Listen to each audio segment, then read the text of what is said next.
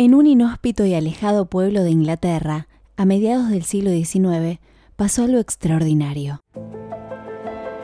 Tres chicas pobres y poco saludables se convirtieron en novelistas de fama mundial. Escribiendo desde la infancia, las Brontë, Charlotte, Emily y Anne, junto con Brownwell, el único hermano varón, compusieron poemas, cuentos y obras de teatro por los que desfilaron reinos y batallas, crímenes y engaños, parentescos dudosos y amores prohibidos. En su libro Infernales, Laura Ramos nos entrega la biografía más apasionante sobre la familia Bronté y al mismo tiempo la rica historia de una hermandad marcada con sangre y literatura.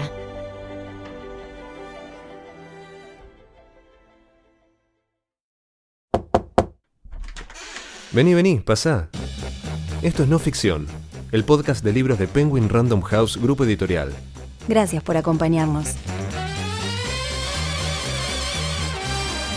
En No Ficción leemos con vos. Te invitamos a descubrir nuevos mundos. Un viaje sin escalas de la mano de los autores más reconocidos.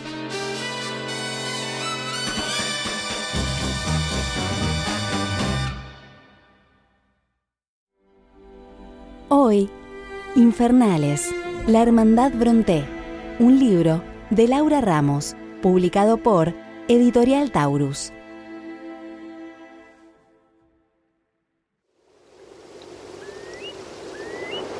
Nos encontramos aquí reunidos, hermanos y hermanas, para cumplir con una de nuestras más ingratas y tristes tareas, la de devolver a la tierra el cuerpo sin vida de nuestra hermana. Los días del hombre son nada más que la hierba sobre la que él florece como la flor en el campo, que en cuanto el viento sopla sobre ella desaparece sin que en el lugar en que estaba vuelva a crecer otra. La gracia bondadosa del Señor mora por siempre sobre quienes le temieron, así como sobre quienes respetaron su alianza y cumplieron con sus mandamientos. Para ellos, el Señor ha dispuesto el lugar que deberán ocupar en el cielo, donde Él reinará sobre todos ellos. Tanto amó el Señor Todopoderoso en su gran misericordia a nuestra hermana que se dignó llevarse con Él su alma. Por ello, vamos a enterrar su cuerpo.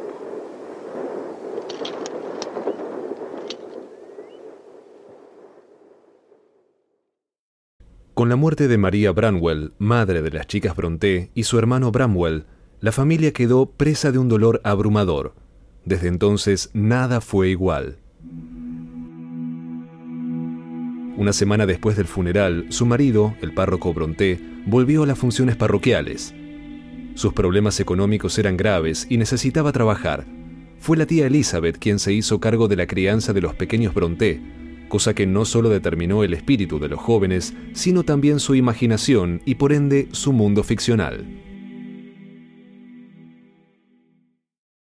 Cuando lo descubrió la, biógrafa de Charlotte, cuando descubrió los pequeños cuadernos, no pequeños sino diminutos cuadernos en los que los niños escribían sus historias cuando tenían 6, 7, 10, 15 y hasta 20 años, y Emily aún más grande, eh, le escribió al editor George Smith y le dijo que le recordaban la poesía de William Blake, porque eran unos trabajos muy eh, románticos en el sentido del que estaban muy enraizados en su tiempo, entonces creaban nuevos mundos, crearon eh, ciudades y países enteros en África, eh, enclavaron en África un, país ficcional que se llamaba Ciudad de Cristal primero y después Angria, esto lo hicieron Charlotte y Branwell, el varón, y por otro lado Emily y Anne crearon otro mundo que fue Gondal, que tenía, eran reinos con sus eh, gobernantes y las intrigas de palacio y sus ejércitos, sus periódicos,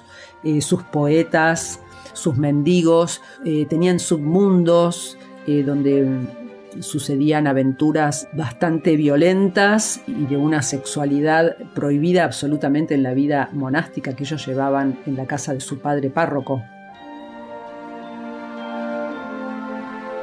Estos cuadernitos eran tan diminutos en parte para ahorrar papel, porque era muy caro, ellos eran muy humildes, Eh, pero también en parte eran tan diminutos para eh, burlarlos de la vigilancia de su padre párroco y de su tía, que era una fanática metodista. O sea que tenían una, doble función, digamos, el, tamaño tan pequeño de estos cuadernitos que ellos cosían eh, y era, estaban escritos en papeles que, sobrantes de, de la cocina estaban encuadernados con las bolsas azules del azúcar. Esas eran las tapas de estos cuadernitos. En 1823, hacía dos años que la tía Elizabeth había llegado al hogar de los Brontë, y aunque se había encariñado enormemente con Branwell y Anne, anhelaba regresar a su casa. De modo que el señor Bronté pensó, y se trató de un plan muy meditado, que si se desprendía de las cuatro hijas mayores y dos años más tarde de Anne, su hija menor, se quedaría solo con Branwell en la rectoría de la parroquia.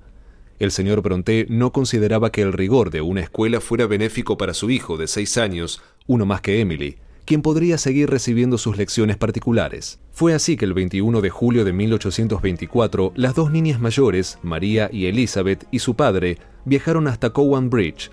El párroco pasó una noche en la escuela para hijas de clérigos y al día siguiente almorzó con las niñas, de manera que pudo inspeccionar las instalaciones, probar la comida y controlar parte del funcionamiento de la institución. Si notó algo inapropiado, se lo guardó para sí y dejó a sus hijas a cargo de la maestra Andrews, que anotó su ingreso. El archivo registró las profesiones que le fueron asignadas. Institutriz, para el caso de María. Ama de casa, sería el destino de Elizabeth. Tres semanas después, el señor Bronté volvió al internado con Charlotte, a quien mortificó particularmente el estilo parroquial del uniforme, que no podía disimular la categoría de escuela de beneficencia del lugar. Fue anotada para institutriz. Emily llegó a la escuela en noviembre de 1824 en pleno invierno y sería educada para hacerse gobernanta.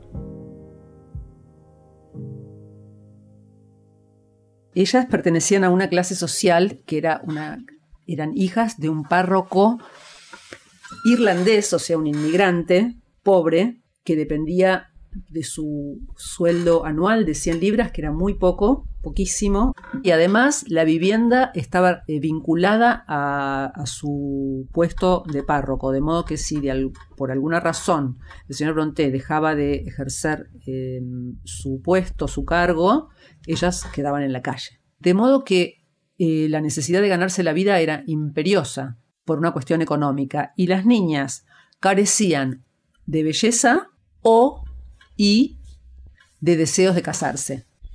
De modo que si las niñas no iban a ser unas jóvenes casaderas, debían dedicarse a alguna de las profesiones que eh, estaban destinadas a las jóvenes de su clase en esa época. Una joven que sabía leer y escribir o que tenía una buena educación eh, podía trabajar como institutriz o dama de compañía pero para eso debía tener los modales de una dama. Eso era fundamental, de modo que ellas necesitaban una educación.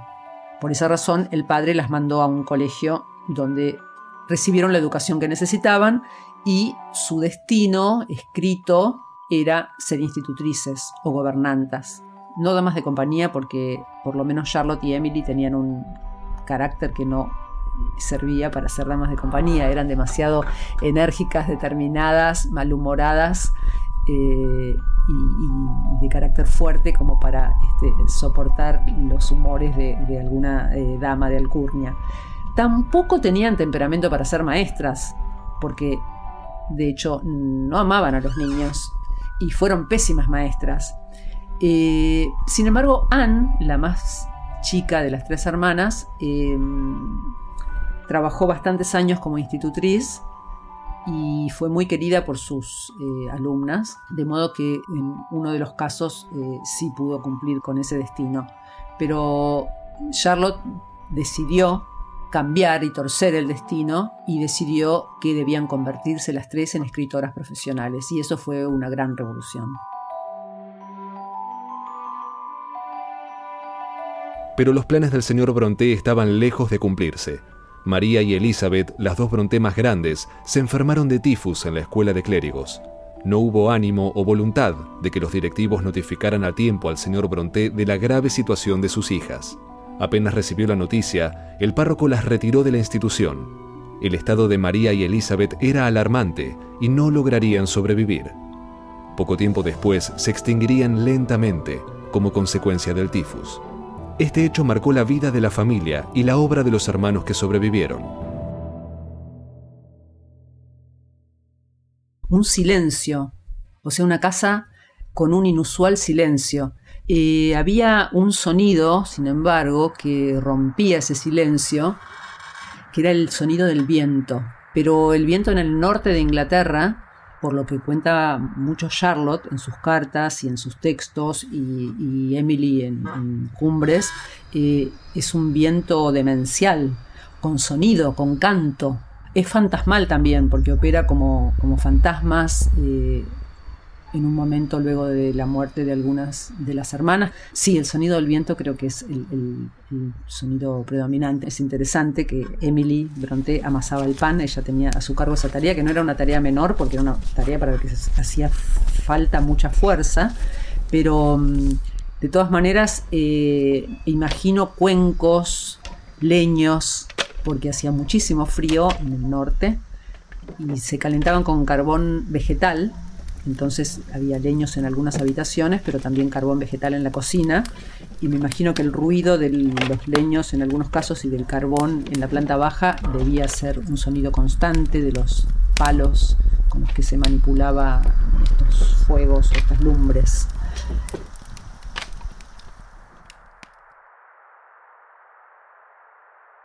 Pero ellas leían muchísimo y cuando fueron más grandes eh, empezaron a leerse en voz alta.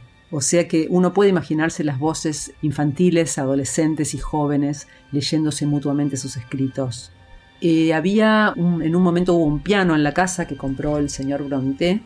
El romanticismo es un movimiento, digamos, la poesía romántica es una poesía que se inspira en la naturaleza y la naturaleza está muy presente en Emily Bronte, absolutamente.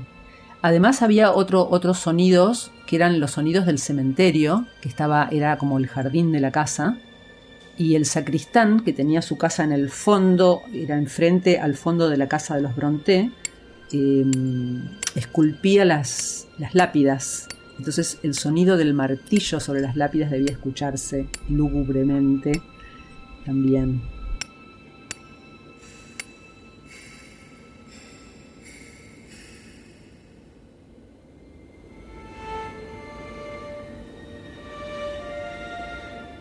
Unos años después, durante el invierno de 1827, la normalidad parecía haber regresado y las rutinas de la familia se cumplían con plácida exactitud.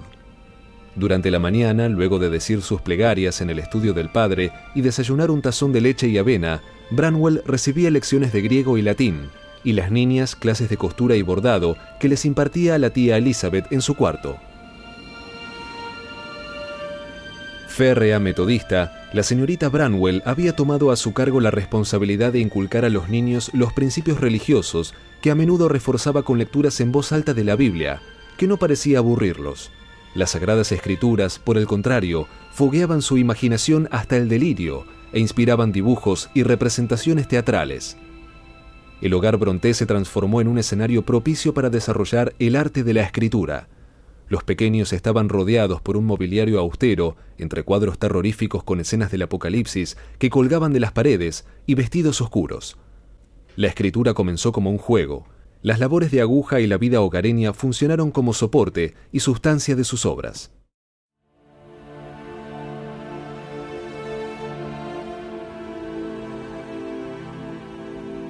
Emily Bronte es la más genial de ellas, no es menor a, los otros grandes poetas. Y Cumbres Borrascosas, mm, a mí me parece una novela extraordinaria, tiene una estructura extraordinaria, muy moderna, porque está relatada como una caja china, hay una historia dentro de la otra. Eh, es como una saga, pero mm, Emily eh, es notablemente la más genial de, de las hermanas.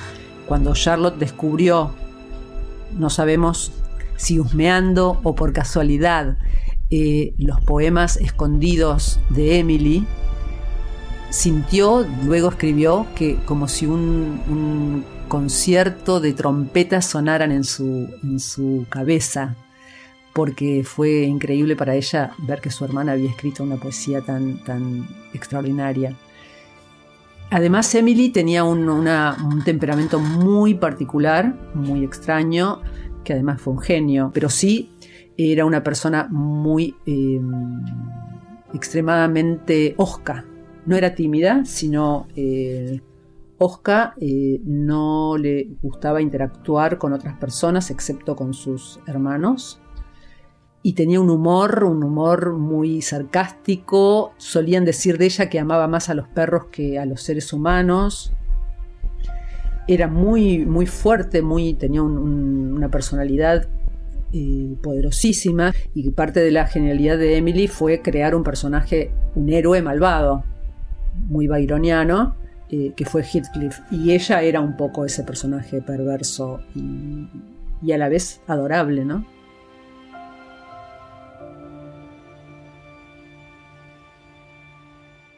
La poesía de Charlotte no era tan interesante, las novelas sí, por supuesto. Jane Eyre fue como la primera novela que introdujo una heroína fea. Jane Eyre es la primera heroína fea de la literatura. Y además, bueno, es una novela magnífica, no solo por, esta cualidad de, Jane, ¿no? Eh, Charlotte es un personaje muy complejo, muy querible, muy biografiado en inglés, tiene muchísimas biografías. Charlotte es la única de las hermanas eh, que dejó constancia de su vida. No voluntariamente, sino porque una de sus amigas no obedeció su pedido de quemar las cartas.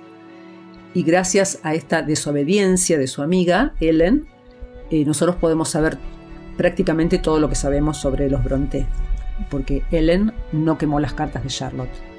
En cambio, la otra mejor amiga de Charlotte, que era Mary Taylor, le hizo caso, las quemó y la única carta que no quemó Mary Taylor, por suerte para nosotros los lectores, esa única carta es la que cuenta con mucho detalle lo que esta misma Mary Taylor llamó la visita pop, que es eh, la visita que hacen Anne y Charlotte al editor George Smith en Londres, que es deliciosa que también de todas maneras la relató en un artículo George Smith años más tarde. Con respecto a Anne, que es la menor, Anne fue como eh, criada por la tía y Anne es la más religiosa, la más tímida y digamos su obra por ahí no tiene como el, vuelo celestial que tiene la obra de Emily o la las alturas literarias que tiene la obra de Charlotte, pero La inquilina de Wilfred Hall, que es la segunda novela de Anne, es la primera novela feminista de la historia o una de las primeras, de modo que ella dejó un, un legado muy importante.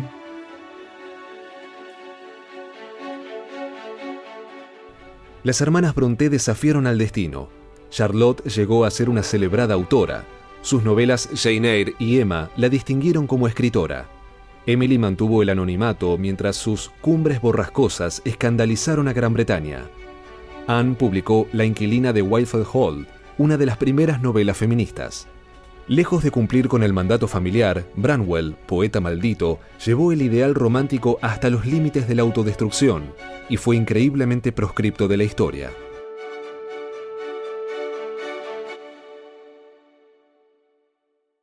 Los sábados eran días muy ajetreados en la librería y editorial Smith Elder de Londres.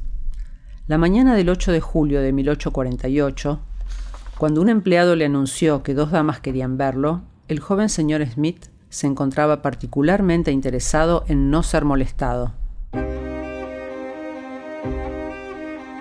La novela Jane Eyre, publicada por su casa editora en octubre del año anterior, había vendido los primeros 2.500 ejemplares en tres meses, para reimprimirse otra vez en enero y una vez más en abril. Un éxito sin precedentes en esos días. Las cartas de lectores desbordaban las puertas de la calle Cornhill. Jane Eyre se había adaptado al teatro y estrenado en febrero de 1848 en el Teatro Victoria. Una editorial francesa estaba interesada en traducirla. Su autor había recibido un giro de 100.000 libras esterlinas, casi tres cuartas partes del sueldo anual del señor Brontë.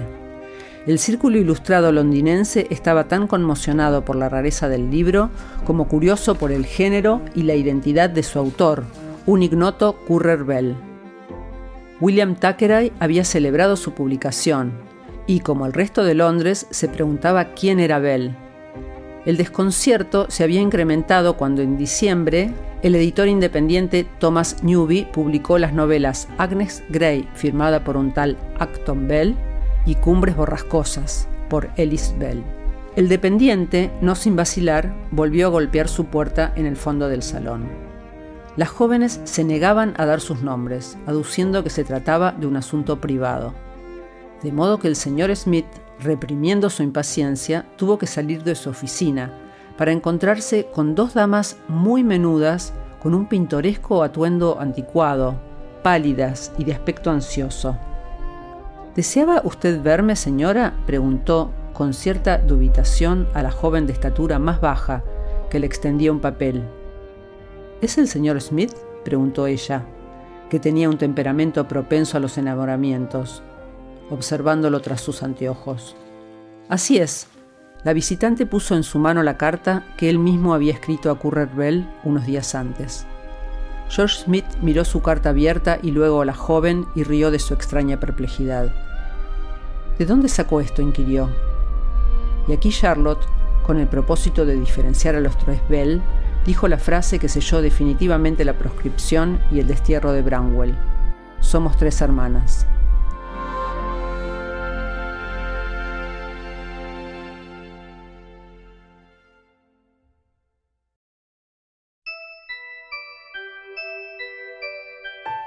Los Infernales, de Laura Ramos, compone la biografía más completa sobre la familia Bronté y al mismo tiempo la apasionante historia de una hermandad marcada con muerte y literatura. Laura Ramos es escritora y periodista. A lo largo de su carrera se desempeñó como redactora especial del diario La Razón y colaboradora de Página 12. Dirigió la sección Transformaciones de la revista El Periodista y realizó coberturas en España, México y Estados Unidos para La Razón y Clarín. Sus columnas dominicales en Clarín inscribieron marcas que aún perduran en la escritura periodística argentina. Entre sus obras se destacan Buenos Aires me mata, adaptada al cine en 1997, Ciudad Paraíso, Diario íntimo de una niña anticuada, Corazones en llamas, en coautoría con Cynthia Lesbowitz, y La Niña Guerrera.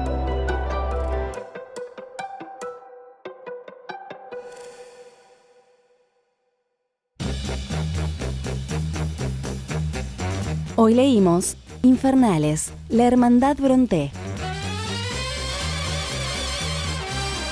Un libro de Laura Ramos, publicado por Editorial Taurus. Si te interesó esta propuesta, también te recomendamos Las Hermanas Romanov, de Helen Rapaport. La historia tan cautivadora como trágica de Olga, Tatiana, María y Anastasia, hijas del último zar, y las cuatro princesas más glamorosas de Europa.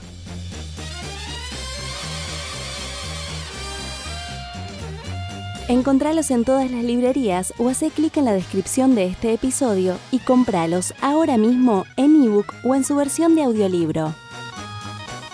Entra a megustaleer.com.ar para encontrar mucha más información. Recordá suscribirte a No Ficción en tu app de podcast favorita para no perderte ningún episodio. No Ficción es una producción original de Penguin Random House, grupo editorial. Una realización de Tristana Producciones y Mariano Payela.